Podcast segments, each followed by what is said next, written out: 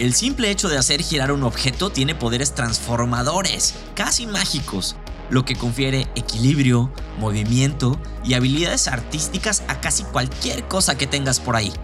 Echa un vistazo a algunas de nuestras formas favoritas de explorar el giro, el movimiento de rotación e incluso el sonido y la música con estas ideas rápidas y divertidas. Los trombos son uno de los juguetes más antiguos que conoce la humanidad.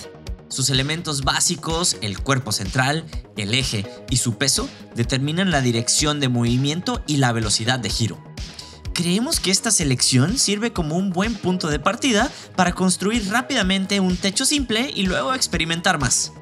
Esta actividad propone el análisis y circunstancias de diversos elementos que aunque conforman un mismo dispositivo, un trompo, tienen diversa dirección de movimiento y velocidad de giro. La relación entre diseño y acción permite conversación, formulación de hipótesis, verificación y proyección de soluciones. ¿Qué consideraciones podrías pensar si te pidieran ayuda para inventar el mejor trompo? ¿Qué elementos nos llevan a utilizar la palabra evidencia en nuestras observaciones y proyecciones?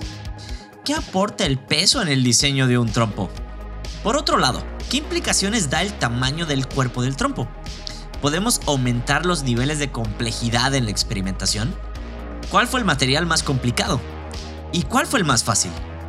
¿Cuáles son los límites en el diseño de la forma del cuerpo del trompo?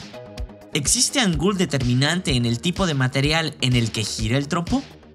¿Qué elemento te parece el más retador en el ejercicio de pintar el cuerpo de un trompo en movimiento?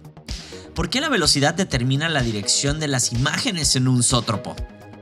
Girar puede ser una manera de convertir imágenes estáticas en movimiento aparente.